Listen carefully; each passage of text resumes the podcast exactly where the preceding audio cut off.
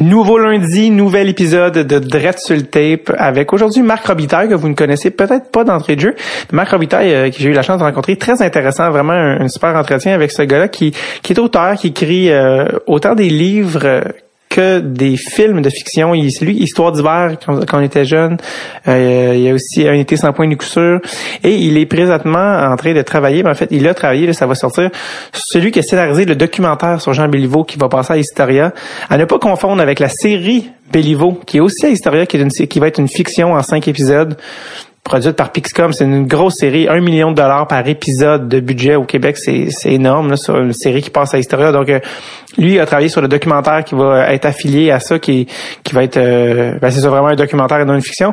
Euh, la Historia, le, le, la fiction sur les niveaux à laquelle j'ai participé comme figurant, je le dis parce que plein, pas plein, mais certaines personnes m'ont demandé parce qu'on me voit apparemment dans l'annonce à la télé que je n'ai pas vu. Donc oui, euh, j'ai fait de la figuration là-dessus. Je me suis fait appeler à savoir si j'avais encore les cheveux longs. Vu que j'étais patiné, on m'a dit, bon, ouais, viens mettre un chandail des No Stars du Minnesota et patine dans cette direction, s'il te plaît.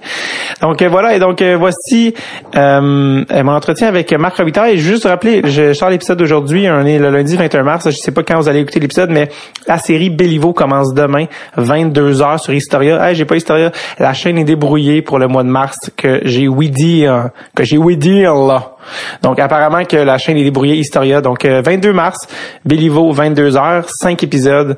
Donc euh, check it out. Voici mon entretien avec Marc Robitaille.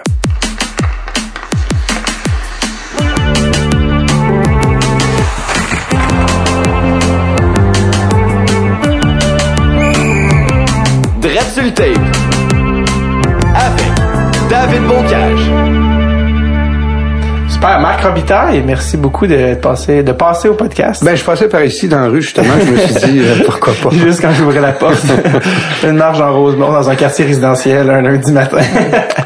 Euh, des marches de santé, là, il y a, y en a jamais tellement de qualité. c'est ça. Surtout de quelqu'un euh, habitant en Outaouais. Oui, exactement. C'est ça, parce qu'en fait, vous êtes... En fait, je viens de Québec. Vous venez de Québec? Eh oui. J'ai grandi là. OK, juste parce que juste avant qu'on commence le film, parce que là les gens euh, vont se demander qu'est-ce qui se passe? Vous êtes euh, un scénariste et auteur qui avait écrit plusieurs films sportifs, un, été sans point de coup sûr. deux en réalité. Deux. Oui, un été sans point de coup sûr et Histoire d'hiver. Histoire d'hiver que j'ai que j'avais coécrit avec le réalisateur. Exactement. Mm-hmm. Et aussi un documentaire sur Jean Béliveau. Ça c'est où on va venir plus tard, mais là j'aime oui. qu'on commence par le début. Ben oui. Vous êtes un gars de Québec. Oui, exactement. Un gars de Québec, qui vient avec euh, un certain nombre de défauts et peut-être quelques qualités, mais euh, euh, oui. Donc euh, oui. Est-ce que c'est un complexe Non, non, parce que je, mais en fait, je me suis toujours beaucoup plus identifié à, à Montréal. Ah oui? En, en, partie parce que peut-être parce que mon équipe de hockey préférée jouait là. Ah. Euh, mais euh, tu sais, j'ai pas. Euh, j'aimais Québec. Euh, je suis parti de là quand j'avais 25 ans. Et puis, et je sentais qu'il fallait que je fasse ça. Il fallait que pour pour devenir un adulte, il fallait que je quitte Québec. Parce qu'à Québec, on est on est souvent le fils de mm-hmm. quelqu'un. Parce que tout le monde connaît tout le monde. Une proximité. C'était, en tout cas, c'était ça à l'époque. C'était un peu moins maintenant. Mais donc, quand euh, tu es un jeune homme, tu veux te définir un peu. Euh, des fois, c'est mieux d'aller dans un endroit un peu plus, euh, en tout cas ailleurs, d'aller ailleurs. Oui, exactement. Donc, euh, ce qui m'a amené à, bon, euh, ma copine euh, était étudiée à, Ottawa, donc elle s'appelle Sylvie. Alors, qui prend Sylvie prend pays. Alors, je, je me suis retrouvé dans la même ville qu'elle. Puis finalement, on a continué d'habiter là. Elle aussi venait de Québec. Mais, mais Montréal, en fait, c'est curieux. Quand je quand je suis à l'étranger, je dis que Montréal, je viens de Montréal. Puis là, les gens font Ah oui, je connais bien Montréal. Euh, dans quel coin? Ben je, je viens pas vraiment de Montréal. Je, travaille à Montréal. c'est ça. ça en fait, c'est que vous habitez en Outaouais. Vous venez de Québec, vous habitez en Outaouais, mais vous travaillez à Montréal. Ouais, c'est très compliqué. C'est, ça n'a pas de sens. non, non, c'est, euh, c'est complet, c'est pas pareil. Ouais, peut-être c'est complet, effectivement. Donc euh, c'est ça en fait, mais vous, vous avez un parcours quand même assez intéressant parce que vous écrivez visiblement à temps plein, mais ça n'a pas commencé exactement comme ça. non, non. Ça, de toute façon, c'est toujours des parcours euh, très atypiques. Hein, des gens qui écrivent euh, très souvent. Euh, ben, il y en a qui suivent des parcours plus classiques, qui vont étudier en littérature, puis qui vont éventuellement, ou en journalisme, puis éventuellement écrire, puis c'est ce mhm. qu'ils vont faire. pas moi, parce que dans, dans, dans, ma, dans ma famille, c'est pas ça qu'on faisait. Ça, ça existait pas. Il y avait pas... Écoute, j'ai réfléchi à ça il y a quelque temps. il y avait pas... Il y avait un seul bouquin à la maison. Chez vous? Oui. Il y avait un livre. Et c'était, je pense, je ne sais pas comment il s'est retrouvé là. Ça, ça peut-être quelqu'un a dû l'échapper en, en, arrivant chez nous une fois. Je me souviens que c'était une espèce d'essai qui s'appelait Le Canada français. D'ailleurs, quand mes parents sont décédés, je l'ai, je l'ai trouvé. Il est encore là, le Canada. Une espèce de livre d'histoire, un peu de géographie. C'est tout ce qu'il y avait. Donc, il n'y avait pas beaucoup d'intérêt chez nous pour... Euh, est-ce que quelqu'un l'avait déjà lu ou il était juste là? Je pense qu'il était juste là. Parce que, à l'époque, il y avait des livres qui étaient euh, reliés d'une certaine façon que quand... Il fait que tu détaches les pages pour le lire parce que quand on les, on les mettait en, en, librairie, on voulait pas que les gens lisent. Alors, on attachait les pages, fallait l'acheter puis utiliser un coupe-papier pour ouvrir les... Mais oui.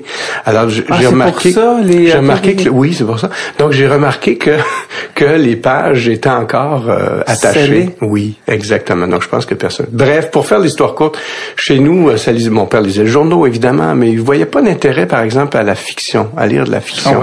Parce qu'il se disait, pourquoi je lirais quelque chose qui est une patente inventée de la tête de quelqu'un? Mm-hmm.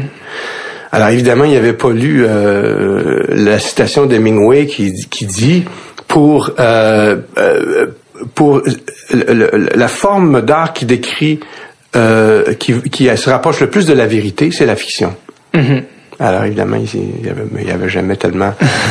C'était jamais posé de questions sur Hemingway. Avez-vous la, chance, avez la chance de lui dire cette citation-là? Non, non, non, non, non, on n'a jamais parlé de ça. On parlait de hockey, par exemple. Ça, c'était un sujet qui était... Ça, c'est un sujet parfait. Ça, c'est un sujet intéressant. Parce qu'on peut se passionner pour ça, même se fâcher contre quelqu'un, puis on sait que c'est pas sérieux.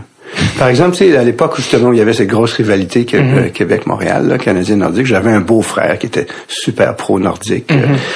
et d'ailleurs, euh, lorsque les Nordiques avaient éliminé euh, Canadiens euh, en 82, je pense, la première série où ils se sont trouvés un, face à l'autre, mon beau-frère, plutôt que de célébrer comme il se doit dans sa maison, à sauter, a tout de suite pris le téléphone et m'a appelé pour me narguer, pour me dire que les Canadiens avaient perdu. C'était plus important pour lui de narguer que de célébrer.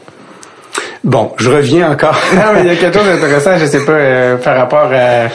Euh, je sais, en tout cas, mais non, je vais pas surinterpréter, mais je sais pas, on dirait qu'il y a quelque chose par rapport au... Euh, parce que vous avez commencé en parlant de venir de Québec, je sais pas, il y a certains de complexes de, par rapport à Montréal. De, Absolument. Je vais pas célébrer mon accomplissement, je vais... Je vais d'abord appeler le gars de Montréal pour lui dire qu'il a, perdu. Oui. oui, il y a quelque chose de ça. On appelle ça en anglais un chip on the shoulder un peu, c'est-à-dire un petit complexe. Quelque chose à prouver. Ouais. quelque chose à prouver. Puis peut-être que ça fait de ça fait de certains gens de Québec des gens assez combatifs et, pas inintéressants. Il y a plusieurs mm-hmm. acteurs. Tu sais, bon, c'est bien connu que Rémi Girard vient de, de Québec, puis il y en a beaucoup d'autres qui viennent de là. Euh, Robert Lepage, que j'ai connu au cégep d'ailleurs. Ah. Robert Lepage, ouais, ouais. À, quoi ressemblait Robert Lepage? Il ressemblait à, un gars que tu te disais, s'il fait pas ce travail-là, je vois pas ce qu'il va faire. Je vois aucune autre possibilité pour lui. Et euh, tu sais, genre pas de plan B. Mm-hmm. Et euh, il était évidemment très talentueux déjà, mais il y en avait d'autres autour qui étaient très talentueux. Mais les autres qui étaient très talentueux, ils avaient des plans B. Robert avait pas de plan B, c'était ça ou, donc la combativité était Ah écoute, euh, il était drivé. Alors j'ai vu, tu sais, je suis allé voir ses premières pièces. Puis j'ai vu le, le, je suis vraiment content pour lui. Tu sais, il a, il a fait, écoute, un chemin remarquable là. Tu sais, euh, euh, Avez-vous recroisé? Oui, je l'ai recroisé il y a peut-être une dizaine d'années. Euh, on a jasé, on se connaît encore, évidemment, mais euh, euh ben, il est toujours partout, partout sur la planète. Droite à gauche? Mm-hmm, exactement. Mais non, c'était pas quelqu'un qui, par exemple, se laissait distraire par des affaires comme le hockey, par exemple. C'est ça. Alors que moi, moi d'ailleurs, quand j'étais quand j'étais au cégep, les gens, je suis toujours en deux chaises, pour sauter entre, Montréal, Québec. Tu sais, j'étais le gars qui s'intéressait au hockey et à la littérature. Et mhm. puis souvent, il y avait beaucoup de gens de littérature qui voulaient savoir du hockey ou de n'importe quel sport. Et, et puis le, contraire. Euh, aujourd'hui, c'est c'est beaucoup moins euh, étanche. Là. Ouais, c'est il n'y a pas cette ségrégation. Non, non, non. On voit des, des littéraires qui s'intéressent au sport, puis on on, on tombe plus en bas de notre chaise. Là, non, ça. Les, les jocks puis les, les, il y a pas ouais, il y a, moins, peut-être moins de jocks qui, qui, vont lire Hemingway, mais mais il y en a, tu sais, euh, mm-hmm. on, en voit là des gens, sais, qui qui euh, ah non, tout.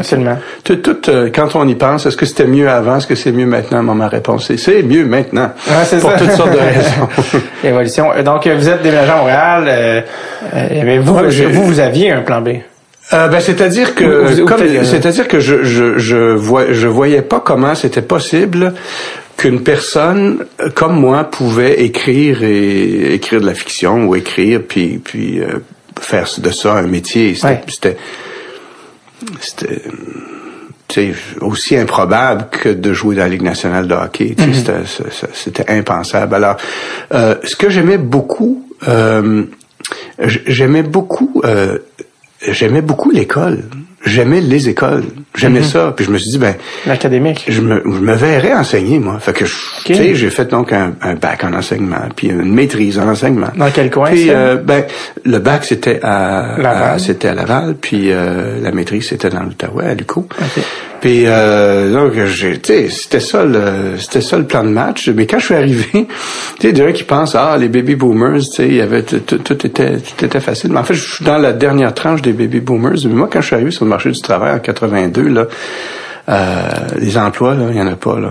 Et surtout pas dans ce domaine-là. Puis on me dit, faites-en pas, ça va venir, à un moment donné, il va y avoir les profs vont prendre leur retraite dans à peu près 10 ou 15 ans. Alors attends encore 10 ou 15 ans. Puis tu vas, je dis, ah, comment je vais faire, comment je vais faire? Mais j'aurais pu aller euh, quelque part, encore une fois, m'exiler puis aller quelque part dans le sud de l'Alberta où ils cherchaient des profs de français. Mm-hmm. J'aurais pu faire ça. Et finalement, je me suis trouvé une job dans une... Euh, dans une société de la couronne à Ottawa où il y avait une, boîte de formation. Puis j'ai fait de la formation professionnelle pendant euh, ces euh, quinzaine d'années en écrivant un peu dans mes temps libres. Puis finalement, euh, après un certain temps, je fais ah ben pourquoi pas? Là c'est la dernière chance que j'ai de faire le virage. Vous aviez quel âge dans le J'étais vieux là, j'avais 40 41 là, tu sais. 41 ans. Ouais. Puis là, ouais. peut-être. J'avais, tu sais, j'avais sorti ce livre-là, Histoire d'hiver. J'avais déjà écrit le film. Alors, tu sais. Ah, ça, c'était déjà sorti. C'était déjà fait. Mais je faisais tout ça les soirs, la fin de semaine, la nuit, tu sais, parce que j'avais une job de jour, ah tu comprends? Puis là, j'avais des enfants. Puis, tu sais, c'est ça, la vie de, de rentre dedans, là. Fait que, euh, mais à un moment donné, euh, tu sais, c'est une, affaire, un concours de circonstances. C'est toujours des accidents là. Tu sais, donc j'avais eu, j'avais écrit ce film-là. Le film est sorti. Euh, après ça, euh, euh, Guy Lepage qui faisait un gars une fille. Euh, avait lu mon livre et, il l'avait beaucoup aimé, en parlait tout le temps là, dans les médias. Il, disait que c'était un de ses livres préférés, tout ça. Et quand il cherchait des auteurs euh, pour pour parce que c'était une banque d'auteurs, il, tu sais, un gars fille. Un gars fille. Euh, donc j'ai commencé à travailler sur un gars fille. Puis je me suis dit bon, ben, puis j'avais un autre contrat de film, puis j'avais un gars fille. Je dis oh, je lâche la job. Puis là je, plonge. Avec évidemment la, la l'assentiment de ta blonde, c'est ça prend toujours ça, ça prend ça. Avec le, le la, la... ben il faut que ta blonde soit d'accord avec le fait que tu lâches ta job avec le fonds de pension et tout pour euh, sais pour aller écrire des histoires là. Exact. Et euh, le euh, vous, on m'a dit que vous vous étiez donné un un, un, un, temps limite pour que pour que ça fonctionne. Oui, c'est ça. C'est ça. Si on se donne un temps, euh, ma blonde et moi on avait convenu, euh, si au bout de deux ans là, ça ça tu sais, ça, ça débloque pas. Euh. Mm-hmm. Et, euh, tu sais, il y a, c'est très rare que les portes ne font que se refermer. Il y a beaucoup de portes qui se ferment. Dans, dans une vie, dans un parcours, il y a beaucoup de portes qui se ferment. Mm-hmm. Mais c'est presque automatique que quand il y en a une qui se ferme, il y en a une autre qui s'ouvre. Alors c'est pour ça qu'il faut. Le même coup de vent. Ouais, c'est le même coup de vent. C'est ça. il y a comme une espèce de, de... En fait, tu, tu n'es pas c'est que tu es en mouvement, c'est que tu essayes quelque chose, c'est que tu... il y a un de mes chums qui dit récemment, il dit, je l'ai trouvé bonne, il dit, la meilleure chose, la, la, dit, la meilleure façon d'avoir une claque sur la gueule, c'est de se relever, ouais. c'est vrai. Tu te relèves, tu en manges une autre, mais c'est là, tu es, en action, tu es en mouvement, puis là, quelque chose se passe. Puis le timing, on peut on peut être mauvais en timing, mais on n'est pas toujours mauvais en timing. Tu sais, mm-hmm. la chance ou la malchance, à un moment donné, les affaires s'équilibrent. Statistiquement, ouais, statistiquement, tu finis par avoir quelqu'un qui lit ce que tu fais puis qui trouve ça intéressant ou que tu sais donc euh, euh, et là c'est là que tu te rends compte que la première personne qui te dit non c'est toi-même Tu sais, c'est vraiment toi-même. C'est ta petite voix qui dit non, tu y arriveras pas, ou Mhm. non, non, tu peux pas être un joueur de hockey, ou non, tu sais, la Ligue nationale. Tu sais, les gars qui sont rendus la Ligue nationale, tu penses pas qu'ils, à un moment donné, il faut qu'ils la fassent taire, la petite voix qui Mhm. dit tu peux pas, là, tu sais, tu peux pas. Penses-tu que tu vas jouer dans la même ligue que Wayne Gretzky? Tu sais, non, ça arrivera pas. Si tu laisses trop cette voix-là, euh, Gagner. Ouais, il faut, il faut vraiment que tu fonces en disant ça a pas d'allure ce que j'essaie de faire là, mais je l'essaye pareil. Tu sais. Mm-hmm. Fait que, mais loin de moi, loin de moi de vouloir comparer le fait d'écrire le je fait de jouer dans la Ligue nationale de hockey, parce que la Ligue nationale de hockey, c'est, c'est tellement un maigre pourcentage de gens qui se rendent là. là. Ouais. C'est, c'est un, écoute, c'est un, c'est un exploit. Même le gars qui a joué,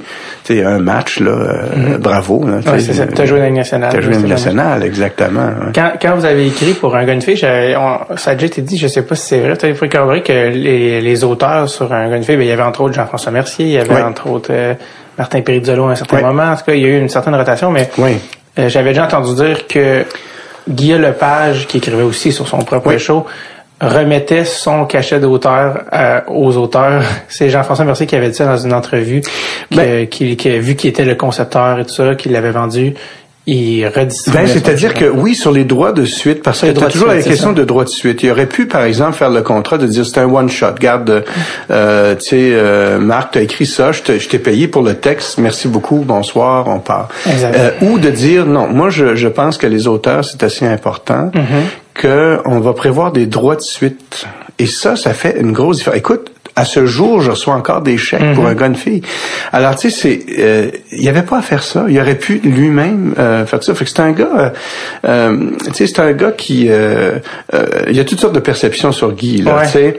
Mais il y a ce volet-là que les gens connaissent pas toujours de lui. Tu sais, c'est un gars qui est hyper généreux avec ses, ses amis, son entourage. euh, et ça, c'était, euh, c'était un exemple, tu sais, probable. Jean-François, Mercier avait compté qu'il avait déjà reçu un chèque dans le mal qui est ouvert, qui, qui avait 30 000 piastres, puis Ah, mon Dieu. sa blonde a Ouais. demandé c'est, c'est quoi, puis il a dit je sais, je sais pas c'est quoi, puis finalement pour euh, faire remonter le, le- le fil puis faire des appels, il a réalisé que c'était le Ça venait de ça. c'était les, c'était les Ben droits de oui, suite d'un c'était de pas une erreur. Non, c'est Ouais, parce que a été vendu dans je sais pas combien de pays. Non, je sais pas combien de pays, c'est euh, ça. Donc, il y a toujours des droits de suite. ouais. Exactement. Non, faut pas penser qu'on soit des chèques de 30 000 Non, c'est ça, les c'est- mois, mais, c'est très rare, mais mais, il y a quand même des traces de ça, même des années plus tard, parce que le, euh, si ça a bien marché au Québec, c'est rien en comparé avec euh, le rayonnement que ça a eu en France. Mhm. En En France, France. c'est une série culte, là. Ah hein? ça a fait de Jean Dujardin une immense vedette, ça. a été Ah oui, pour lui, c'était, ça a tout déclenché. Ça là. c'est juste en France parce que ça a été dans les pays arabes, ça a été dans partout dans le monde le- la, notion de En couple est visiblement universelle. euh, oui, absolument, c'est ça. Il y a juste aux États-Unis qu'on verra pas, qu'on n'a pas vu la série. Ironiquement. Ben, c'est parce que les autres, euh, quand ils achètent, ils achètent tout. Ils, ils, ils achètent le concept, puis le, tes droits. Ils, ils auraient- donné un montant, tu sais, un chèque un- assez imposant là à Guy, de dire, tu me donnes, mais tu me donnes tous les droits, par exemple. C'est à toi. Il a dit non. Dans le sens que si c'est vendu ailleurs dans le monde, ça appartient aux États-Unis?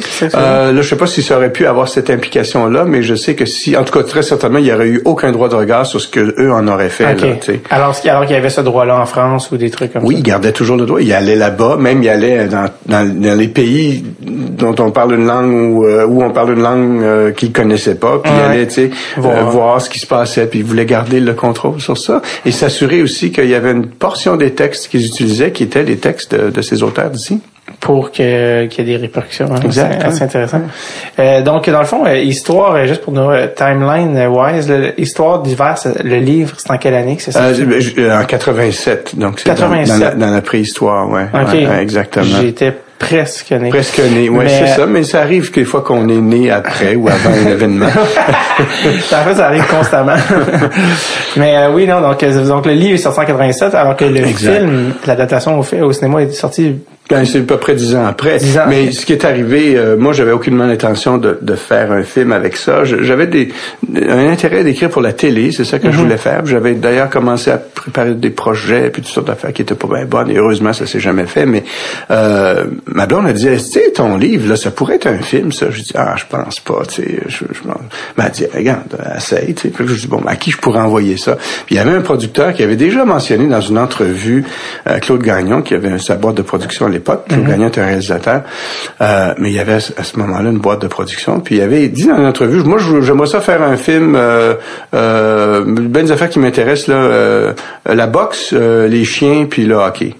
Bon, moi, mon livre, il n'y avait pas de boxe dedans, il n'y avait pas de chien dedans, mais il y avait du hockey. Fait que j'ai dit, tiens, je vais y envoyer à lui. Mhm. Alors, j'ai, j'ai pris le livre vraiment, ce que je ferais jamais normalement. Tu sais, je serais, je suis un peu plus euh, méthodique que ça. J'aurais écrit une proposition d'adaptation, de dire, ben, je, je pense que, et voilà les, les pistes qu'on pourrait prendre. Mhm. J'ai écrit une petite lettre qui revenait à peu près à dire, euh, voici un livre, est-ce un film? Point d'interrogation, mon nom, mon adresse, je me ça dans une enveloppe, envoie ça chez lui. Puis, tu sais, on parlait de timing tantôt. Il s'est donné que lui euh, n'a pas lu le livre tout de suite, mais son frère qui travaillait pour lui, euh, Alain Gagnon, qui était, était, était, producteur là-bas aussi, le lit, tombe en amour avec le livre. Euh, à la question est-ce un film, il répond oui. Et euh, là, ben, c'est là que il, me demande de, de, venir travailler. Ils veulent me rencontrer. Puis là, ben, ils disent, mais t'as jamais fait de scénario, on va te, on va te euh, t'associer à un réalisateur qui écrit aussi, vous allez l'écrire ensemble. Ça, c'était François Bouvier qui, qui, en a fait d'autres après, qui en avait fait avant aussi. Alors... Euh, pas la Québec, c'est lui? Oui, exactement. C'est François qui a, qui a, réalisé ça. Et, euh, ben... Euh, ils ont été bien ben gentils parce qu'ils auraient pu me virer au bout de, tu sais, ils auraient pu dire merci beaucoup Marc, mais t'es pas un scénariste, t'es un, mais comme j'avais écrit le livre, ils m'ont, ils m'ont enduré et puis euh, j'ai fait quelques très mauvaises versions, puis après ça des moins mauvaises, puis François euh, évidemment a travaillé aussi là-dessus, fait que euh, là on a fait le film. Puis ben, c'est sûr que quand t'en as fait un, c'est comme si t'avais traversé, tu sais, quelque chose. Ben, c'est plus facile après ça, bien sûr, de, exact. de te c'est quoi le parce qu'on en avait un peu parlé avec Mathieu Simon qui était venu, mais le défi en fait d'adapter un livre qui est écrit je pense à la première personne. Oui, oui, d'adapter cette ouais, mais que ce soit écrit à la première ou à la troisième ça tous les livres sont des streams of consciousness où tu as un personnage qui où on entre dans sa tête dans ses pensées dans, mm-hmm. dans sa vision du monde dans sa perception du monde. Toutes des affaires qui marchent pas bien sur un écran parce que là la perception du monde d'un personnage à moins de mettre un personnage qui marche dans la rue puis que tu entends son sa, voix. mais là pourquoi faire ça? Si le livre existe de toute façon. Mais, mm-hmm. et à mon avis c'est pas tous les livres qui devraient être des films. Tu sais. euh, et, on a souvent le réflexe de faire ça pour des raisons. Qu'est-ce que vous avez Vous avez sûrement des exemples en tête là, que vous des, des livres qui ne devraient pas être des films. Ouais, que vous ah, ben, ça c'est un bon exemple. Que... Ben tu sais, euh, les romans de certains romans de Romain Gary, par exemple, ceux qui ont écrit sous le nom d'Émile Ajar, par exemple. Tu sais, en fait, je dis ça, puis ils avaient fait un film qui était pas mal quand même, qui était La vie devant soi à partir de son de son roman. Mais tu sais, c'est un c'est un c'est un, c'est un très beau roman. Euh, c'est la langue qui est intéressante. C'est c'est le c'est ça, c'est l'humanité de chaque phrase. Alors comment vas-tu transposer ça à l'écran. Tu peux. Le film était intéressant, mais mais c'est un sous-produit du livre. Il y a des livres qui sont juste faits pour être des livres. Tu sais. Mm-hmm. Et souvent, tu te rends compte que le vrai talent de l'auteur, c'est dans c'est du talent de c'est du, c'est du talent d'écrivain. C'est, c'est quelqu'un qui, qui est un magicien des mots. Et le film, c'est pas ça. Le film, c'est un film, c'est oui l'image, mais c'est surtout une histoire. Et on construit. Euh, on construit une histoire. Euh, on n'a pas le choix. Dans un livre, euh, on peut ne pas construire une histoire. On peut avoir une histoire tout croche. Et personne ne va s'en rendre compte parce que la magie des mots vient complètement nous, nous séduire et, nous, et, là, on adhère parfaitement. Puis tous les manques scénaristiques, on les comble dans notre esprit de lecteur, comme lecteur. Là, on fait toute la job. Tu sais. Le casting, on le fait. On fait tout. Hein? Le décor, on fait, on fait tout ça. C'est pour ça que les gens... Beaucoup d'imagination. Ben, on trouve beaucoup de satisfaction dans les livres parce qu'on les écrit avec l'auteur. Alors qu'un film, tu peux rien faire avec un film. Tu, le, prends tel qu'ils l'ont fait. Le montage, tu peux pas le monter, il est monté. Tu peux pas choisir les acteurs, sont, sont là. Alors, les, pour ça que les films sont très souvent moins satisfaisants quand ils viennent d'un livre euh, que, l'œuvre originale. Parce que ça, ça, représente un, défi. Euh, c'est drôle parce que j'ai envie de me, me, dire, jamais, jamais il y a des films qu'on s'est dit, il faudrait vraiment faire un livre faudrait vraiment faire. Faudrait vraiment, et là, on, on, on lirait puis on dirait, ouais, sans les images, sans ouais, ouais, finalement. Ça, c'est un, c'est un très, je trouve que c'est un très bon punch d'ouverture d'un, d'un, d'un gag, d'un, d'un, d'un, numéro d'humoriste. Ça, ça, ça, ça, ça, serait très bon. Il y a aussi ce gag, là, euh, je te le donne, tu pourrais le prendre. c'est toi qui l'as trouvé, fait que, euh, non, mais tu sais, euh, il y a le vieux gag, là, deux vaches qui sont dans un champ. Je sais pas si tu la connais cette blague-là. Deux vaches qui sont dans un champ, puis il y, a, y, a, une vache qui trouve une pellicule de film, tu sais, puis qui commence à mâcher ça. Puis l'autre vache, elle dit, puis comment tu trouves ça? Elle dit, c'est bon, mais c'est moins bon que le livre, par exemple. Vieux gag. Mais c'est ça. Donc, euh, donc le, le, le, passage au film, c'est une autre affaire. Puis le, le, il y a tellement de choses qui peuvent mal aller dans la, la production d'un film. Les gens réalisent pas à quel ouais. point, quand un film est bon, c'est un miracle absolu. C'est miraculeux. Un alignement des étoiles de sur. Euh... Presque impossible. Ouais. Presque impossible. Ouais, c'est ça. Alors, euh, quand un film, même quand un film est juste pas pire, c'est c'est vraiment. Mais ça, on peut pas dire au. On, on, peut, on, peut pas demander aux gens ah oui c'est vrai c'était pas si bon que ça mais tu sais ils ont travaillé fort on peut pas demander ça parce que tu sais quand tu fais un film il va être comparé au meilleur film qui existe Absolument. alors ton film tu, tu, fais un film à, à, à, avec 500 000 pièces il va être comparé à, à Titanic qui Ah, ouais. ou, à, ou, ou à Citizen Kane Absolument. Vous, euh, vous avez fait euh, Histoire d'hiver, le livre, après ça le film, mais après ça, il y a eu, parce que vous êtes un fan de hockey, mais également de baseball. Ouais, peut-être surtout de baseball. Surtout là, de baseball. Ouais, c'est ça. Des ouais, Cubs. ouais, J'aime bien la lenteur, ouais. J'aime la lenteur. Le hockey est de moins en moins lent. Je sais pas si tu as remarqué ça. non, mais c'est vrai. Ouais, non, c'est Il y avait une certaine lenteur dans le hockey avant. Euh, là, je, je parle comme un vieux, mais c'est ce que, tu sais, bon. Euh, Ben, mais il y avait une certaine lenteur, effectivement. Par exemple, quand tu allais au forum, euh, mettons, Mm-hmm. euh, je te parle là, de vraiment de... Là, c'est bien avant que tu en viennes au 80 monde. pas en 95, là. Non, le forum bien avant. là. C'est le, le forum des colonnes, le forum noir et blanc. tu sais. Mm-hmm. Mais il était pas vraiment en noir et blanc, mais tu sais, avec les colonnes, euh, tu sais, le silence là entre les, mettons, en, dans, parlant de mise au jeu, tu sais, Mm-hmm. par exemple, euh, aucune musique tapageuse euh, qui, tu sais, euh, un petit, un petit orgue, un petit orgue, un petit orgue de juste derrière qui est très tranquille, mais pas grand chose. donc le silence. Euh, euh, dans les euh, les les, les, les rediffusions de, de, de, de, de, de matchs à la télé, ben il y avait une espèce de lenteur aussi. En- en- Entre les périodes, on allait avec trois têtes qui étaient autour d'un d'un d'un- d'un vieux poil, puis ça parlait pendant. euh, tu sais, euh, aujourd'hui, on a, écoute, ils ont même ça, je pense que c'est, je sais pas, c'est chrono, il faut qu'ils donnent leur opinion chez à RDS, En- en- il faut qu'ils donnent leur opinion ou qu'ils, qu'ils défendent un, un point de vue Sur un en, sujet. sur un sujet en 60 secondes, je sais pas trop quoi. Ils ont même ajouté du stress dans les, euh, dans les, mais c'est fou raide. Ah. Tu sais, flânez en chemin, prenez le temps, mais ça marche pas comme ça, c'est la vitesse partout, alors. Oui, pour revenir à ta question de baseball, euh, mais ils essayent encore de, comme là, ils viennent d'éliminer le but sur balle intentionnel. Quel scandale! Et Tu, tu peux plus faire ça maintenant? Il y a, ben, le but C'est- sur balle attends, intentionnel, tu peux le faire, mais tu, tu fais un signal du, euh, du, euh, tu fais un signal de l'abri. Le, le gérant va faire un signal Ouais. de l'abri, puis là, euh, à l'arbitre, puis là, le, le, le, le frappeur va s'en aller au premier but, sans les quatre lancés. Ah, OK, mais ça, c'est les nouveaux, là. Ça, c'est la semaine passée. OK. Mm, J'étais mm, même mm. pas au courant Ouais. encore. Parce Alors que... imagine, tu sais, ce, ce moment complètement étrange dans, jamais on voit ça dans aucun sport, que, que quelqu'un va lancer une balle Pour qu'elle ne soit pas frappée. pour qu'elle ne soit pas, pour, pour que rien, donc il fait quelque chose pour que rien se passe. Ah ouais. C'est quand même exceptionnel. C'était formidable, j'adorais ça. Ah ouais. Ah, ah, un beau but sur balle intentionnel. Tu peux évidemment, euh, tu sais, euh, euh, huer le lanceur qui fait ça parce ouais. joue contre ton équipe, mais espèce de c'est- mélange de stratégie, mais de lâcheté, mais de... ouais, ouais, ouais, c'est ça, c'est ça, un peu de stratégie, un peu de lâcheté. Alors ça, c'est quand même cool. Euh, et, euh, et là, ça, on aura pu, oui, là, on peut encore envoyer quelqu'un au premier but, mais on n'aura pas, on n'aura pas aussi, tu sais, la l'infime possibilité que la balle soit lancée tout croche et puis que un, un, un coureur au troisième Ouais, but ça, vienne marquer. c'est- quand même euh, comme c'est d'assumer que tous les lancers doivent être réussis. Exactement. Alors que l'erreur est très possible et Ouais. ça arrivait euh, pas souvent, mais ça arrivait Mais aussi. pourquoi? Pourquoi? Ça arrivait aussi qu'un frappeur décidait de sortir de sa boîte puis d'aller frapper à balle. Puis ça on a vu ça. fois? Ben oui, on a vu ça. Vladimir Guerrero, tu sais, il faisait ça, lui, Ah, c'est ça. comment, euh, pourquoi en fait ils ont fait cette règle-là? là, ben justement pour la vitesse, pour sauver du temps. Ils pensent que le temps qu'on fait. Mais, Y a-tu tant de ça ben non, par- exactement. Il y en a pas tant que ça. Exactement. C'est qu'ils veulent donner l'impression qu'ils font quelque chose, tu sais. Parfois, c'est très important de donner l'impression que tu fais quelque C'est chose. ça pour garder ta job. Euh, vous avez fait euh, Histoire d'hiver le film, mais après ça, vous avez, euh, un été sans point de coup sûr. Est-ce que est-ce que c'est un livre aussi à la base? Oui.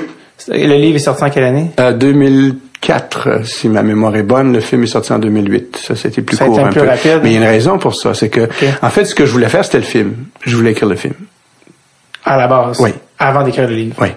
Et ce que j'ai réalisé, c'est que, en fait, je n'ai pas réalisé, mais je, me suis penché j'ai fait l'analyse un peu. J'ai regardé le, le, genre de film qui se faisait ici, euh, le l'état de, de non-popularité totale du baseball à ce moment-là. Et je me suis dit... Ben, c'est ironique parce que 2004, c'est exactement l'année ben de ben déménagement des expos. Ben oui.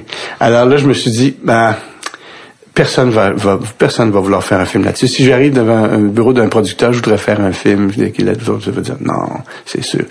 Alors j'ai dit ce que je vais faire, c'est que je vais écrire le livre en pensant exactement à tous les pivots qu'on trouve normalement dans un film. Donc vraiment le construire, ce que je j'avais mhm. pas fait pour l'autre, mhm. vraiment construire comme un film avec un, nombre de personnages X et, et, et, pas trop, et juste euh, trouver tous les éléments. Puis je dis, je vais le sortir, puis on verra bien. Peut-être que quelqu'un va dire, euh, va montrer l'intérêt ou pas, ou, moi-même j'irai le porter dans et puis si jamais il n'y a pas d'intérêt, ben au moins il y aura eu le livre. Tu sais, le livre existera parce que je trouvais que c'était une histoire, en tout cas que moi j'avais envie de raconter. Alors, euh, ben j'ai eu euh, le livre est sorti, puis je pense à l'intérieur de quelques mois, il y a eu trois appels de gens qui étaient intéressés à mhm. l'adapter. Fait que je me bon, je me suis pas trompé. Il y a quelque chose. Il y a quelque chose. Et puis euh, finalement, j'ai choisi les gens avec qui j'avais le plus d'affinité là, Francis Leclerc, la productrice Barbara Schreier qui C'est Francis Leclerc qui, a réalisé. Ouais, c'est Francis qui a réalisé ça. Fait que lui on se connaissait un petit peu parce que une, amie commune qu'on avait, mais euh, je connaissais pas tant que ça. Puis euh, il avait jamais fait ce genre de film-là. Il faisait plutôt des, des, des films ce qu'on appelle les films d'auteur. Alors ça, ça l'amenait dans le territoire commercial. D'ailleurs, même chose pour François Bouvier. Avant, l'Histoire d'hiver faisait des films d'auteur. Puis mhm. avec euh, l'Histoire d'hiver, il, est entré. Moi, moi, je corromps les, les purs, puis ils font du, cinéma commercial. Mais ils peuvent gagner leur vie, heureusement, ben après. C'est ça qui est, ça Mais, cool. Parlant de... Parce que tu as parlé de l'écriture d'un scénario. Toi, c'est un film de, de, de, baseball. Là, oui. Un été sans ni coup sûr. Qu'est-ce que tu avais appris de ton expérience scénaristique de Histoire d'hiver par rapport à comment construire un ah, film? Tout, tout, tout. J'avais tout appris. Quels sont les points importants? Si quelqu'un nous écoute en ce moment nous dit, attends, euh, moi, ça m'intéresse écrire un scénario. Qu'est-ce si tu peux me sauver du temps, si tu pouvais, en fond, parler, parler à qui la personne qui était avant d'écrire ton projet. Oui, exactement. Ben, écoute. Euh, Sans évidemment, je veux dire, il y a des détails, mais... Peut-être la chose qu'il faut comprendre le, plus, je pense, de, mm-hmm. de, de, euh, de, la construction d'un film, c'est qu'un film a vraiment besoin de d'une concentration d'événements et de sujets. On peut pas s'éparpiller. On peut pas aller dans toutes les directions. Alors qu'on pense que ah c'est formidable, on est au cinéma, on n'est pas au théâtre, on n'est pas on n'est pas restreint à une scène ou à un moment de temps. On peut aller on peut aller dans les flashbacks, on peut aller dans dans, dans, les flash forward, on peut aller avec plein de personnages, on peut mais ça reste quand même l'important, c'est la concentration. Quelle est l'histoire qu'on raconte? C'est quoi, c'est quoi le personnage principal? Quelle est quelle est sa, sa, vraie trajectoire de personnage? Où est-ce qu'il faut qu'il se rende pour que le film puisse finir? S'il se rend pas là, le film peut pas finir.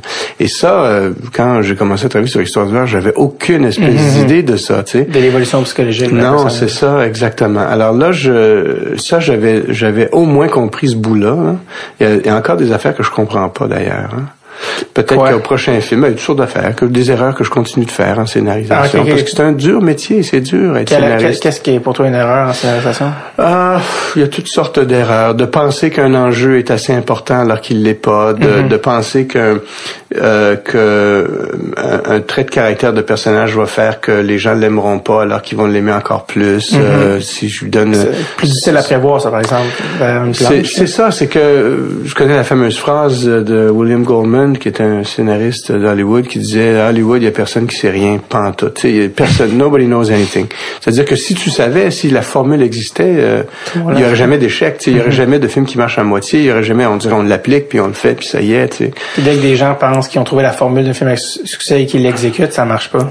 Ça marche pas ou ça, manque Des fois, ça, arrive que ça marche. Ça peut marcher. Des fois, c'est ça. C'est rarement aussi mathématique. C'est rarement aussi mathématique. Puis le truc que tu penses, tu sais, qu'il y aura pas un petit un petit film euh, comme Juno par exemple qui était fait avec très peu de moyens, mm -hmm. devenu une espèce de film culte, tu sais. Puis l'auteur, euh, tu sais, après ça, elle a essayé de, oui, elle a essayé d'en faire un autre, puis ça, tu sais, ça a pas marché comme comme celui-là. Dans le sens est-ce qu'elle a essayé de recréer ça Non, mais écrire un autre scénario, un peu quirky, un peu, tu sais, puis ça, ça a pas fait ça. Puis il y a des gens qui disent aussi que dans une vie, un auteur a peut-être juste une ou deux histoires en lui. C'est possible. Ouais. Puis s'il en fait plus, parce qu'il raconte la même plusieurs fois. Possible. Hmm. Parce que, regarde, entre Histoire d'hiver et Un été sans point de coup on s'entend qu'on est dans l'univers, tu sais, d'une certaine enfance, enfance un peu de nostalgie, un peu de... Donc là, moi, je, tout ce que j'écris en ce moment n'a rien à voir avec ça, parce qu'il faudrait bien que j'en raconte une autre, là, tu sais, je peux pas, pas continuer. D'ailleurs, mon, mon père qui était, qui était il, connaissait pas la fiction, mais il était, il était, c'est drôle, il était très âgé quand il, euh, il est décédé l'année, tout de suite l'année après la sortie de, de, d'un été sans point de coup sûr. Il était très âgé, il avait 88 à ce moment-là. Puis quand il a vu un été sans point de coup sûr, il a dit, bon, mais ben là, euh, je pense, si revenais, je pense pas que tu vas pouvoir faire le coup une autre fois, là, tu sais. Alors, je commence à comprendre. Ouais, ouais, je pense que là, tu, tu l'as fait, ça, là, tu sais. Change de disque. Ben, change de disque. OK, merci, papa, c'est très bien.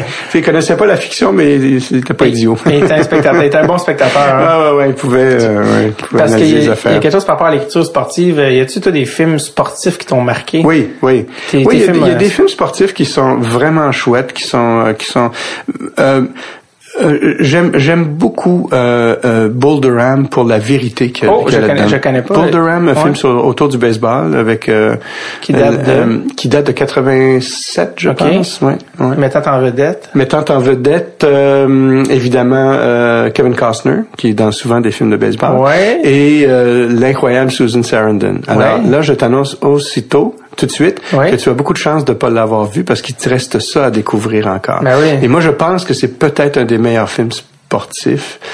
Euh, euh, par quelqu'un qui a, qui, a, qui a été un joueur, écrit par quelqu'un okay. et réalisé, je pense, par quelqu'un qui a été un joueur. Euh, on parlait du, du, crossover entre les, les, ouais. les, le monde du sport, le puis ouais, exactement. Lui là, il, il, comprend les deux. Il comprend le sport et il comprend euh, le, le storytelling. Est-ce que c'est un ancien joueur des ligues majeures? Non. OK. Et un ancien joueur ça quand se même... passe, Et ça se passe dans la Ligue mineure aussi. OK. Ouais. Et euh, en, une, en une phrase, euh, le, la synopsis du film? Ah, c'est... Pour donner le goût la, C'est la, la grande cruauté euh, euh, qui se produit quand un, un, joueur qui a toujours été à la frontière des ligues majeures, ouais. euh, qui est un bon joueur mais qui est, qui est pas là, doit prendre sous son aile une espèce de, d'étourdi un imbécile mais qui a bien du talent Mhm. et qu'on lui dit aide aide-le lui à se rendre dans les ligues majeures. Alors, les, contradictions sont intéressantes. Et, et d'autre part, il y a évidemment euh, dans cette petite dans ce petit dans cette petite ville américaine là, il y a une euh, une autre forme, euh, si on veut, d'aide, euh, de, coaching qui vient de la part de Susan Sarandon, qui elle euh, est une est une grande fan de baseball, mais aussi qui croit beaucoup que l'épanouissement d'un joueur de baseball vient en, avec l'épanouissement de sa vie sexuelle et qui donc qui s'occupe personnellement de préparer la jeunesse qui arrive à, à, au reste de leur vie. Alors c'est très rigolo, mais en ouais. même temps très vrai et ouais. très cruel. Et c'est un magnifique film, Bull Durham. Et euh, c'est c'est quoi dans l'écriture de ce film-là, c'est article que tu dis ouais, c'est ça qu'ils ont réussi. C'est la vérité. C'est ça. C'est la vérité. T'as pas l'impression d'être dans un film, même si c'est dans une comédie, même si c'est, c'est, la langue est très stylisée, c'est très arrangé, c'est très, euh, mais, mais c'est, c'est juste que tu sens ah c'est ça jouer dans des ligues mineures puis d'être sur le bord ouais. de puis pas tu, tu, comprends tout à fait. Et sans tomber tu sais dans la comédie un peu trop euh, tu sais ça aurait pu tellement être mauvais là, pour toutes sortes de ouais. raisons et ils ont vraiment eu ça. Plus près de nous j'ai trouvé que Maurice Richard était excellent. Binami ouais j'ai trouvé que c'était excellent. Je quelque chose qui m'avait vraiment marqué de, de ce film là tu me dirais qu'est-ce que t'en penses euh, c'est le, les, le c'est avec mon père on avait, on, je pense on regardait je pense c'est passé à la télé on le regardait puis mon père avait dit quelque chose comme euh, tu sais je sais pas comment le dire pas pas, pas, pas, poliment mais tu sais Maurice Richard passe un peu pour un il a comme pas qu'il a l'air d'avoir un certain retard mentalement mais tu sais je sais pas ce que je veux dire. il a l'air d'être un peu comme et puis puis on tu sais en train de dire ben tu sais je pense qu'il y avait un, euh, je sais pas comment dire, il y avait cette espèce de candeur là, je pense visiblement, je pense, mais c'est comme quelque chose, je pense qui a, qui, qui a détonné, je pense quand je l'avais vu, ouais, l'espèce de. Possible, mais écoute, c'est effectivement quelqu'un de, quelqu'un de simple, quelqu'un, tu sais, quelqu'un pour qui les choses étaient, euh, tu sais, je pense pas qu'il voyait toujours 50 nuances de gris dans les choses. Mhm. Mm -hmm. C'était, tu sais, c'était bon. Il y avait, euh, je pense que c'était un gars qui avait une, évidemment une intelligence très pratique et, Mhm. mm -hmm. et très certainement une intelligence euh, kinesthésique. Ah, ouais, je veux dire, moi, il y a des gens qui, des journalistes qui l'ont vu jouer, qui m'ont dit jamais j'ai vu un joueur avec une euh, une représentation mentale d'où est le but à chaque moment où il est sur la patinoire. Il sait précisément où est le but où le, où le poteau est du côté gauche, où le poteau est en haut, il sait, alors, de n'importe quel angle, il va, il va la lancer dedans. Euh, et ça, oui, tu sais, il y a une forme de, il y a, une forme d'intelligence, de, d'art, de forme d'art. Puis c'était un monsieur, moi j'ai parlé avec lui une fois ou deux. Mm-hmm.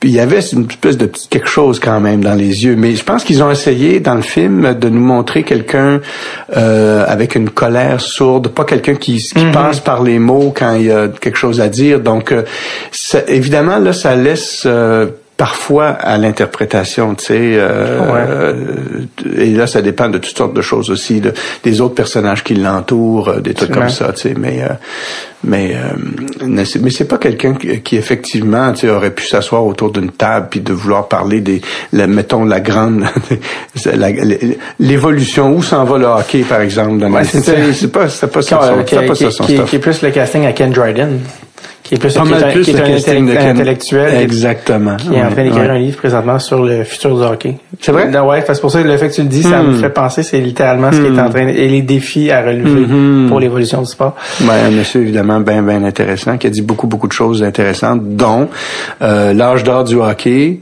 parce que les gens demandaient est-ce que c'est mieux maintenant, c'est mieux maintenant? Il dit non, l'âge d'or du hockey, c'est quand tu as 12 ans. C'est-à-dire ton âge d'or, c'est ça. C'est ça. Puis euh, voilà.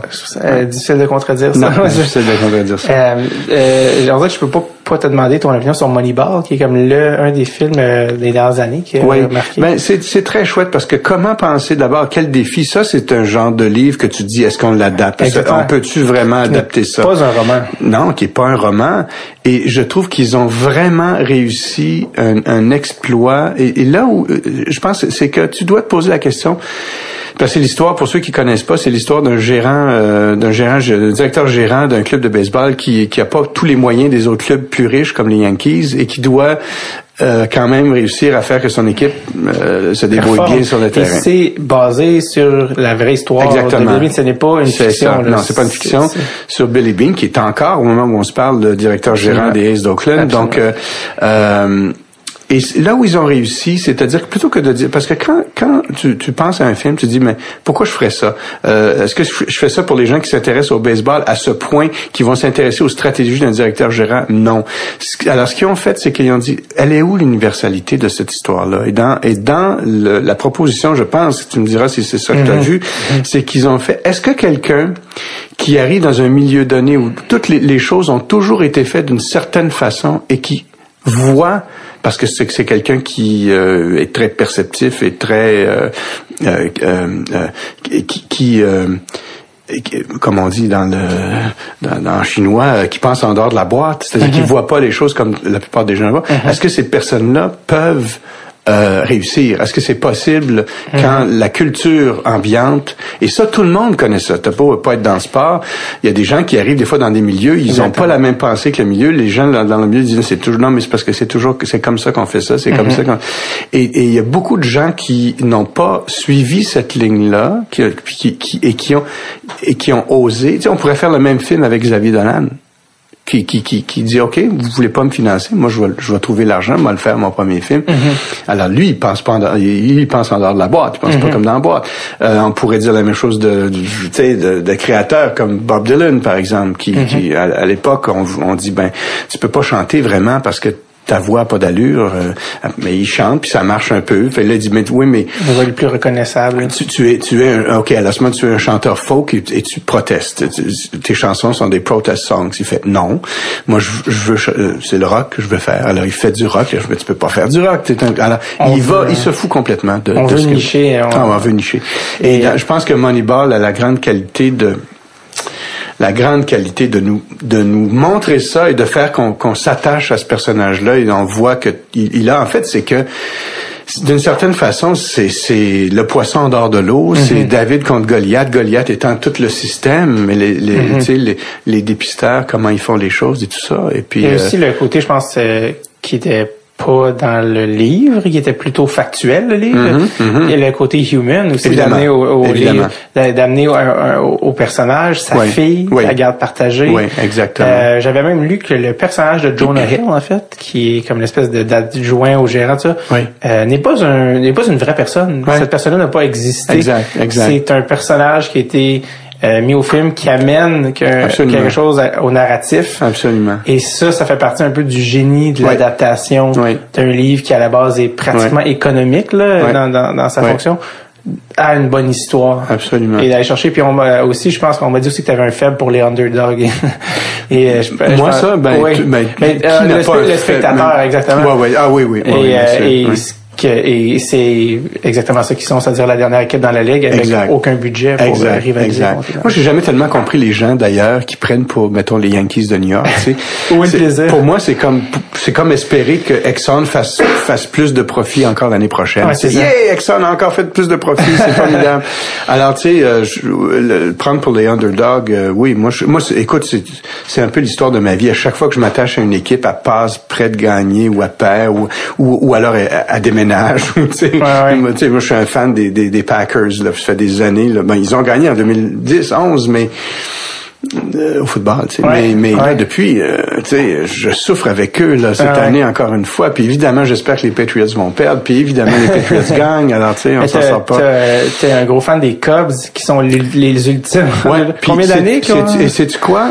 Sais-tu quoi? Je, euh, oui, ben après les expos, il fallait bien que je, je jette quelques mon dévolu sur. euh, mais là, euh, j'aime beaucoup les Jays aussi. euh, mais, mais les Cubs, évidemment, je suis allé les voir, tu sais, à Chicago et tout Mm-hmm. ça. Puis, mais euh, non, euh, ce qui est très triste dans, dans, dans ce cas-ci, c'est que j'ai à peu près pas suivi euh, les séries mondiales. Quand ils ont gagné? À peu près pas. J'étais pas intéressé parce que j'étais complètement absorbé par l'élection américaine qui se passait. en.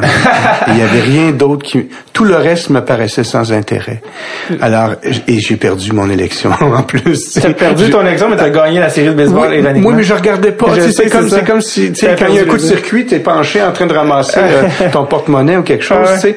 Alors, j'ai- même raté ça, tu sais. Parce que j'étais incapable. Les gens me disaient, tu dois être content, t'es tes Cubs. Je regardais pas parce que je, faisais que lire là-dessus parce que euh, je pense qu'ils ont gagné. Ça doit être probablement tout début novembre, probablement. Puis les élections c'était le 8. Alors moi j'étais là-dedans là, tu sais. euh, Ah ouais, inca- euh, j'étais incapable d'être intéressé à ça. Je trouvais qu'il y avait quelque chose de plus important L'enjeu historique était un- plutôt Ouais, important, disons. c'est ça, c'est ça. Euh, le temps avance et je veux quand même qu'on vienne à Jean Béliveau parce que c'est Jean parce que en fait c'est c'est aussi drôle parce que en fait c'est Pixcom la boîte de prod qui a décidé de faire d'une part une série de fiction sur Jean Béliveau qui va être en ondes euh, qui va être en ondes, dis-je, à cet hiver, l'hiver 2017, à Historia. Oui, ben, Et on- très- dans, dans les prochaines semaines, Dans là, c'est en mars, semaines. je pense que c'est le 15 ou 17 mars. Là, 15 17 mars, dépendamment de la, la- la date de sortie de cet épisode-là, mais euh, regardez ça si c'est à ce moment-là. Et de, de- un deuxième volet aussi, comme un documentaire. Oui, Donc, il y a, la série il y a de un trois- il y a un troisième volet en fait qui est Ah une, oui? euh, ouais, qui est une euh, série web, c'est-à-dire qui est un, un docu-web. OK. Ouais, et qui euh, auquel je participe d'ailleurs comme comme intervenant, mais euh, un, un- un- qui est très bien fait aussi là, je pense. Le- le- le- euh, je- J'en ai vu des bouts là, c'est très le fun. La là. fiction, la fiction sur Jean Béliveau est en 4 ou 5 épisodes. Cinq épisodes Cinq d'une heure, je crois. Alors, et c'était, euh, ça a été un, un énorme euh, budget, euh, d'un des plus gros que j'ai entendu depuis de- longtemps, d'un million par épisode. C'est Hmm, très très C'est rare. là, rare qu'on fait ça. pour ouais. une série Ouais, au Québec. c'est très rare, mais on, donc, on pouvait pas faire ça en bas de ça là. C'est C'était c'est- un- ouais, une série d'époque, là, ça demandait Ouais. des, des- des moyens. Ouais. Et euh, bon, évidemment, aussi des contents. Et en fait, c'est ça, c'est que moi, c'est un peu bizarre, là, mais j'ai participé comme figurant à Jean Béliveau, comme dans les scènes de hockey. Ah oui? ouais, parce qu'on m'avait demandé de... Il cherchait quelqu'un qui a les cheveux un peu longs. Et j'avais les cheveux un petit peu longs à ce moment-là, puis pour faire les scènes de hockey des années 70. Donc c'est un, peu, c'est un peu drôle qu'on se, on se recroise dans ça. Cela dit, toi, tu t'es surtout occupé de scénariser le documentaire. Exactement, exactement. Qui sera aussi à Historia, un documentaire de un épisode de 60 minutes Exactement. sur euh, Jean Béliveau avec plein d'intervenants de sa Oui, vie. Oui. Euh, Réalisé comment par un gars qui s'appelle Patrick Gazé, qui avait déjà fait de la fiction euh, euh, et euh, bon euh, épaulé par des, des recherchistes comme Sylvain Ménard qui connaît l'histoire de Jean Béliveau euh, encore plus que moi si c'est possible, mais Ouais. c'est- le cas. Donc euh, Oui, on a, on a essayé. Moi, mon Béliveau est mon idole. C'est ça, j'allais dire. Ah qu'est-ce que ça représente? Ah, Béliveau pour les gens qui l'ont vu jouer qui Ouais. Mais pour les gens qui l'ont vu jouer, ils ont vu non seulement quelqu'un qui marquait des buts quand ça comptait, mais qui en plus marquait des buts de toute beauté. C'est-à-dire que c'est c'est comme si c'était pas possible pour lui de compter un, un, but poubelle. Tu sais, les buts poubelles là, que le, Phil Esposito, il a, il a, juste compté. Tu sais, c'est des buts de même, des, des lancers déviés devant le but, tu sais. Euh, les poussages, ouais, de, poussage, pelletage. Puis, pelletage, puis vargeage chez les jambes du gardien. Et Béliveau, on dirait que c'est comme s'il se disait, je vais marquer un but, mais j'aimerais ça que ça soit aussi quelque chose de télévisuel. c'est ceux qui pensaient pas comme ça, mais c'est comme ça qu'il jouait.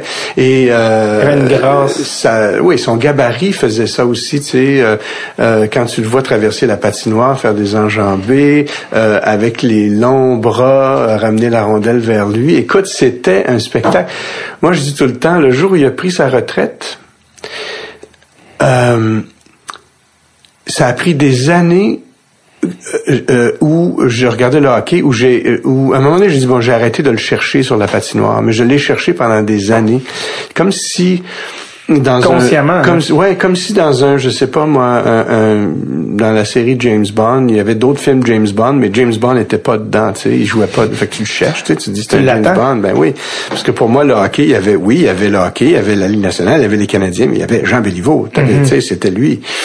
Alors euh, oui, quand euh, quand je repense à ça, je pense à quel. Puis évidemment, on connaît aussi le l'homme, puis nous, euh, évidemment, on a parlé à beaucoup de gens. Puis c'est ça, c'est ça que je veux savoir. en fait. Puis les gens c'est c'est l'unanimité. L'unanimité, c'est ah Jean Béliveau. Attendez que je vous raconte quelque chose. Puis là, il nous raconte quelque chose. Bon, évidemment, ils nous disent tout, il y a de la classe, il est fin, il est, mm-hmm. euh, gentleman, tout Exactement. ça. Mais, mais tu dis à un moment donné, là, tu sais, c'est un être humain. Ouais, aussi, ça, on va entendre des, d'autres choses. Plein d'autres choses que ça, parce que c'est, mais toutes les histoires qu'on entend, puis même moi, quand je disais à des gens autour de moi, comme j'ai dit à un moment donné, une de mes vieilles tantes, ah, ma tante, je travaille euh, sur euh, un docteur, Jean Béliveau, tu te mhm. souviens, je travaille sur un documentaire sur lui. Elle avait son histoire de Jean Béliveau, elle aussi. Et c'est toutes des histoires fabuleuses. Il y en a pas une, pas une, c'est unanime, je te le dis, là, il y a rien. Et euh, dans le cas de ma presque, C'est presque louche. Ben, ah mais c'est parce que pour lui, c'était très, très important. Le, euh, il, il, était, parfaitement conscient du rôle qu'il avait. Il savait qu'il était la vedette quand même de ce club-là, mais que c'était, il pouvait pas gagner tout seul, que ça prenait l'équipe. Donc mhm. c'était vraiment quelqu'un qui veillait aux autres, qui veillait, euh, qui jouait le rôle donc presque du père de remplacement ou du grand du grand frère, euh, comme comme on le veut là, mais qui avait euh, donc ce grand et aussi qui vient de, qui vient d'une époque où l'humilité était quelque chose de très mhm. important. Tu sais, moi, je, je, je, remarque aujourd'hui, des fois, quand les gens marquent des buts, euh, tu sais, piqués, là, je veux dire, tu sais, qui faisaient le tour de la patinoire avec, tu sais, les pommes fistes et puis tout ça. Ben, il, quand il marque un but, il lève le bâton quasiment à la mi-hauteur, un peu comme s'il dit, mais je suis content, mais je veux quand même pas euh, vous fâcher de l'autre côté, là, je veux quand même pas, tu sais, je, suis content, on a, on a marqué, mais c'est comme s'il y a une petite réserve. Mais c'est un produit de son époque aussi. Euh, euh, par exemple, les, lorsqu'il faisait des entrevues, euh, des entrevues, il était toujours euh, dans la prudence, c'est-à-dire que c'est pas quelqu'un qui aurait fait des déclarations intempestives, qui aurait dit des choses, euh, tu sais, qu'on aurait pu euh, jouer en boucle. Alors ça faisait, des gens trouvaient qu'il était parfois qui parlait comme une cassette ou qui était, mais c'était justement cette espèce de. C'est quoi? Ah Ouais, je comprends. De pudeur, d'humilité. Donc il répondait, il donnait des réponses plus nuancées ou plus, tu sais, diplomates. et, et aujourd'hui, les gens voient la diplomatie comme comme pas de l'hypocrisie, mais comme pas un franc-parler. On admire, on est dans une époque qui admire beaucoup le franc-parler, mais des fois le franc-parler c'est n'importe quoi. c'est des gens qui disent n'importe quoi. non, c'est juste, c'est juste n'importe quelle idée niaisette qui me vient en tête. Je le dis parce qu'ils vont, ils vont m'inviter à la télé puis ils vont m'inviter à la radio pour en dire d'autres. Ça donne un bon show. Ça donne un bon show. Qu'est-ce que tu as appris de Jean Béliveau que tu savais pas, toi qui la savais déjà, puis que tout ce qu'on a entendu sur Jean Béliveau, qu'est-ce que tu as appris de lui en faisant toute cette recherche-là que tu dis, hey, ok, ouais, ça, par exemple, je le savais pas? Euh, euh, ouais, il y a une chose que j'ai apprise, c'est que c'est que ce qu'il faisait, mettons les gestes de générosité mhm. qu'il faisait, étaient très souvent, euh, très souvent, ou la plupart du temps, des gestes qui passaient complètement inaperçus. Tu sais, je vais donner un exemple. Mm-hmm. Il y a des gens qui appellent un tournoi de balle molle à Lévis. Mm-hmm. Ou un tournoi, un tournoi de petite ligue, là. C'est petite ligue, là. C'est des, joueurs de 14-15 ans. Euh, on aimerait ça que vous, Monsieur Béliveau, là, il est à la retraite, là, mais tu sais, on, on aime, il y a peut-être, je sais pas, mettons 60 ans. On mm-hmm. aimerait ça que vous veniez euh, euh, faire le premier lancer protocolaire de ça, tu sais. Mm-hmm. mais c'est une petite ligue. Il va y avoir à peu près 60 personnes dans les gradins. Tu comprends bien? Il est à Longueuil. il est à Longueuil. Eh ben, il prend son auto, il descend jusqu'à Lévis. Il était pas capable de dire non. Ça, c'est une affaire que j'ai découverte. Il descend jusqu'à Lévis, il descend, il vient faire le lancer protocolaire et il reste pour le match. Puis à la fin du match, il s'en va. Qui ferait ça? Nomme-moi-en un qui ferait ça. D'abord, qui, répondrait au téléphone. Euh, euh, Béliveau a eu son numéro de téléphone dans le bottin. Tu lisais, là, le bottin Longueuil, Jean Béliveau, son numéro de téléphone pendant toute il, a, jamais déménagé. Quand il est arrivé à Montréal, s'est installé dans cette maison-là. Il a déménagé à toute fin de sa vie, mais il était là. Le ah, numéro. Les gens savaient où il habitait, tu pouvais sonner. Je connais des gens qui m'ont dit, ah oui, je suis déjà allé sonner chez eux. Il, était, il, y avait comme une espèce de petite fête de famille euh, en arrière, dans le cours. Mm-hmm. Il est venu en avant, puis il nous a parlé pendant cinq minutes. Il nous a signé des Qui fait ça? Aujourd'hui, tu, tu, pourrais, tu, fais ça, l'athlète, il va appeler la police ou il va, tu sais, je sais pas, ou il va, ça répondra pas, ou je, il va avoir une grille en avant, il va avoir quelque chose. Alors tous ces gestes-là, moi, je savais pas ça, tu sais, je savais les représentations publiques qui allaient, tu sais, qui, représentaient le club, mais je savais pas que ces petites affaires Là, il les, faisait, aussi. Ça, il n'y a pas de caméra, il n'y a pas de... mais quand tu parles à des gens, c'est là que tu... Puis là, tu, tu peux juste dire, quel être rare. Ouais. tu peux te poser la question, où sont les gens Béliveau d'aujourd'hui? Ouais. Puis là, tu, la réponse à ça, c'est que même à l'époque, il n'y en avait pas beaucoup de gens Béliveau. Il y en avait un, tu sais. Et quel, parce que c'était un leader positif, je pense que tu avais des anecdotes de chambre de hockey qui, qui, que tu as appris qui démontrait le, leadership qu'il faisait dans une ben oui tu sais c'est que encore là on peut on peut on peut parler de toutes sortes de on peut dire c'est un, un, leader silencieux mm-hmm. mais tu sais ça nous dit rien ça, ça nous ça.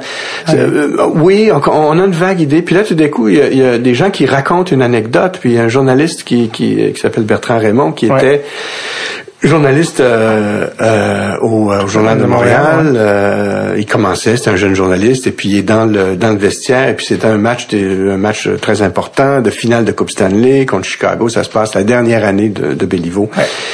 Et 70, je pense. en fait, c'est les séries 71. et puis il, il est, euh, il y a, une, il y a une, ça va pas bien pour les Canadiens, ils ont perdu un match ou deux. Puis Henri Richard, qui est euh, un des vétérans du club aussi, le frère de Maurice, mm-hmm. Henri euh, a pas joué beaucoup dans le match. Le, le, le, le, coach, qui est un nouveau coach, un gars qui s'appelle Al McNeil, l'a pas fait jouer.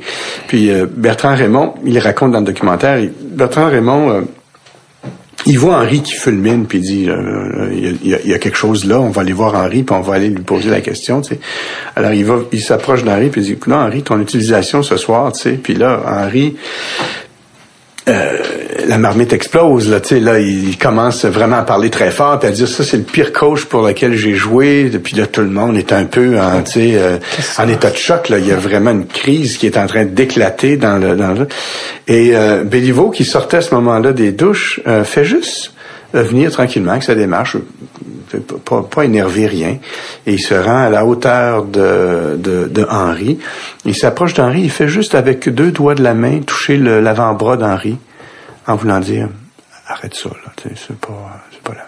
Fait juste toucher et Henri s'arrête complètement de parler. Et Henri, c'est quelqu'un qui avait du, qui avait du caractère, c'est pas quelqu'un, euh, mais avec Jean Béliveau, attention, c'était le, père qui venait de dire. Et il l'a pas fait en criant, il l'a pas fait en, en, bousculant qui que ce soit, il est juste passé, il a touché, puis ça s'est arrêté là. c'est presque ésotérique là. Ah oui, c'est incroyable. Là, tu sais, c'est euh, alors des, des oui et puis des, des trucs de, de des des des, euh, des gestes comme ça euh, dans le documentaire. Je, je, les gens qui, qui iront le voir, ils vont ils vont l'entendre de vive voix. Mais Madame Béliveau raconte que bon Jean a eu une job dans le euh, dans l'administration des années après mm sa retraite. Puis il y avait un bureau, puis il y avait des choses à faire. C'est c'est quelqu'un qui travaillait là. Il était faisait partie de plusieurs conseils d'administration aussi. Puis son ancien instructeur, Cto Blake, venait euh, souvent le, le, le voir, tu sais, passer le vol. Il avait plus rien à faire. Il était, mais il était malade tôt. Il avait la maladie d'Alzheimer. Alors il en perdait des bouts, mais il se rendait puis il s'installait dans le bureau de gens puis là, il parlait, tu comprends-tu, avec mes gens, il y, a il y a du travail à faire. Puis Madame Béliveau a dit, ben, il dit, c'est dur de faire mon ouvrage, mais tu sais, c'est tôt. Fait qu'il il, il, gardait dans son bureau, puis il l'amenait déjeuner, il l'amenait dîner, tu sais, à l'heure du, lunch, tu sais.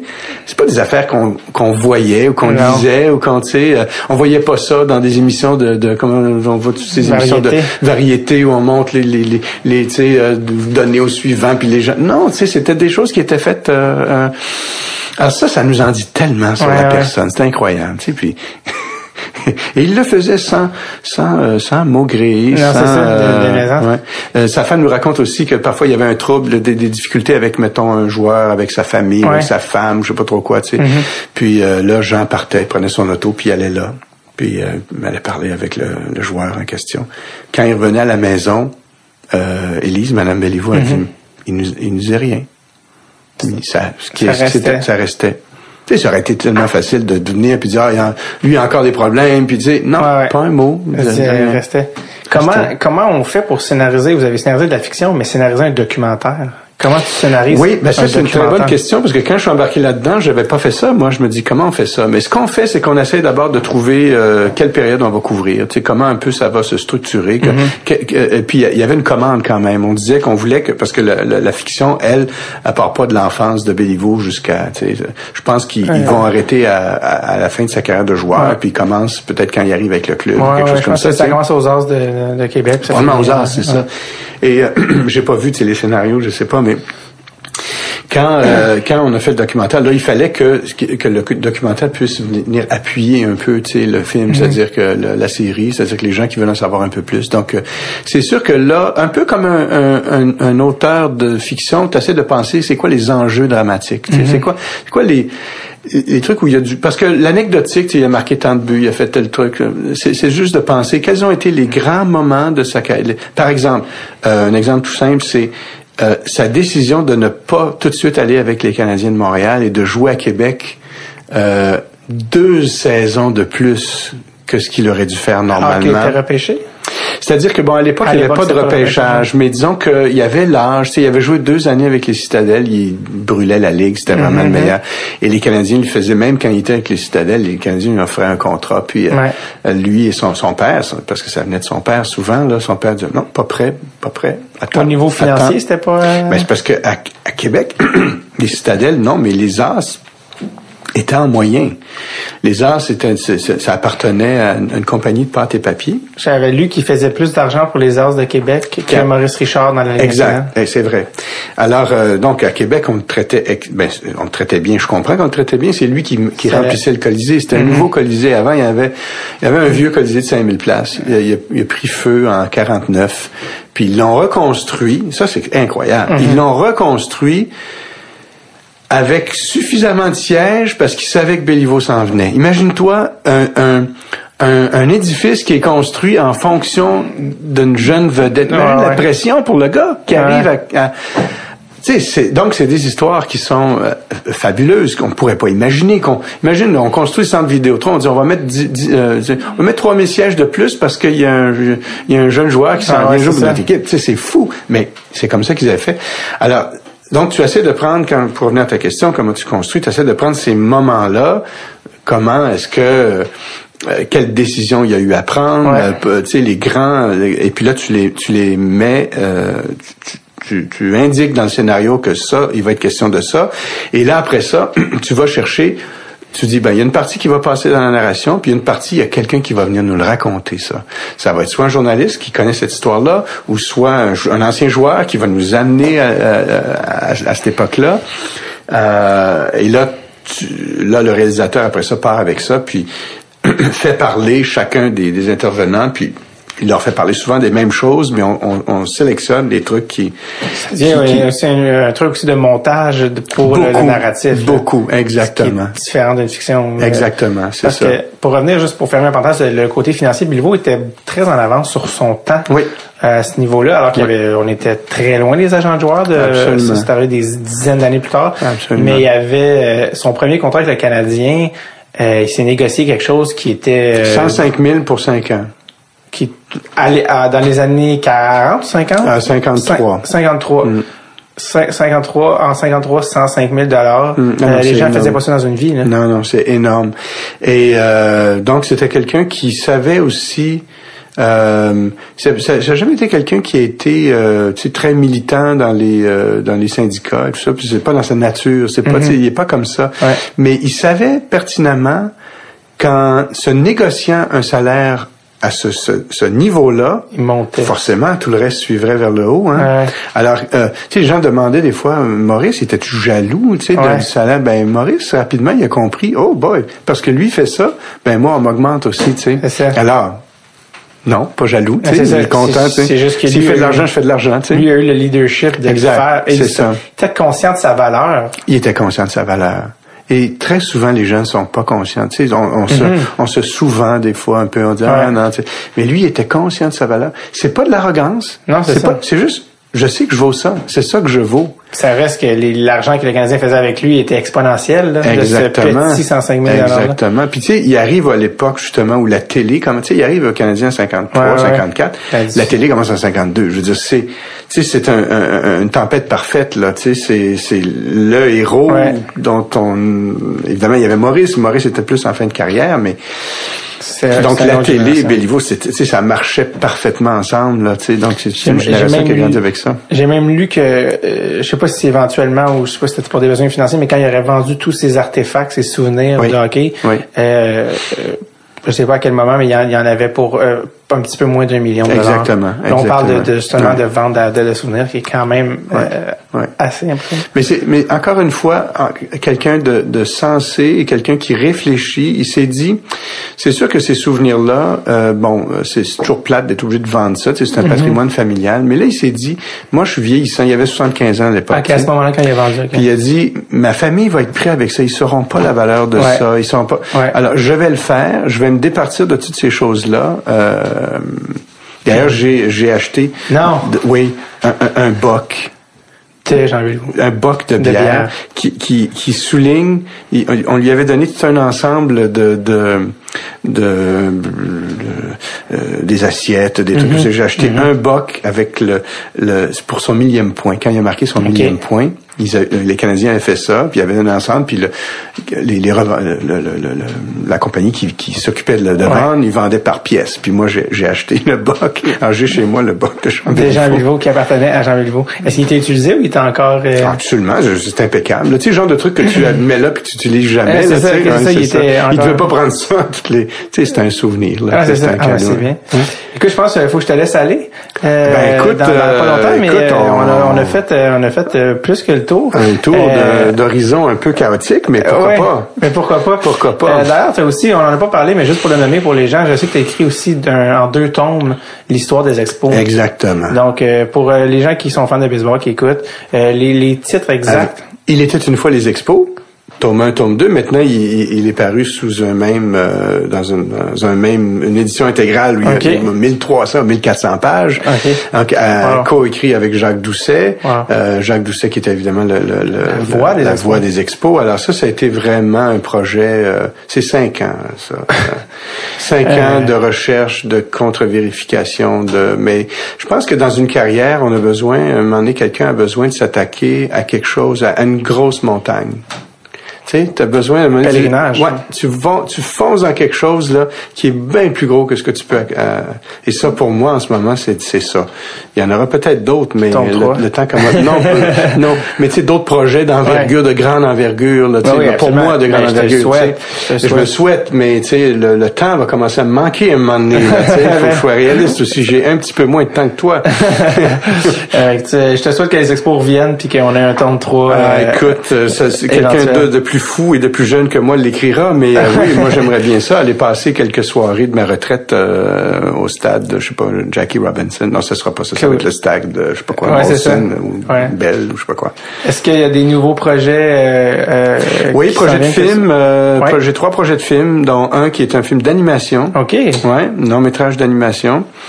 Euh, qui est Sportif? une, euh, Non. non, non, Ton non, père, a- ton non. père fait dire que... Fait mon père fait dire dans l'autre, euh, ça va, t'as assez. Non, rien de sport. Il y a même pas une, tu sais, une raquette de tennis euh, là-dedans, là, tu sais.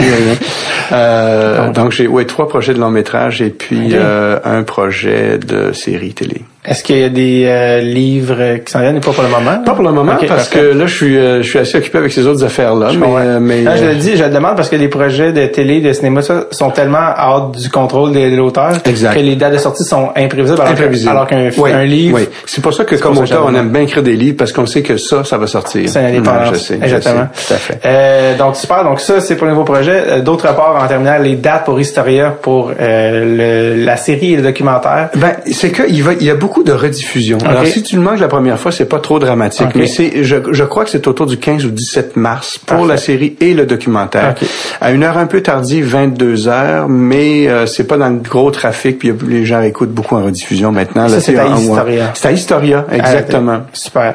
Marc Robitaille, merci d'être Ben, passé. ça m'a fait plaisir, ça a été bien intéressant. Puis écoute, euh, je je je je te- t'encourage à poursuivre ces, ces formidables euh, ces- des dra- Dresse le tape. tape. Ouais. Exactement. Super, merci Marc. ok, plaisir.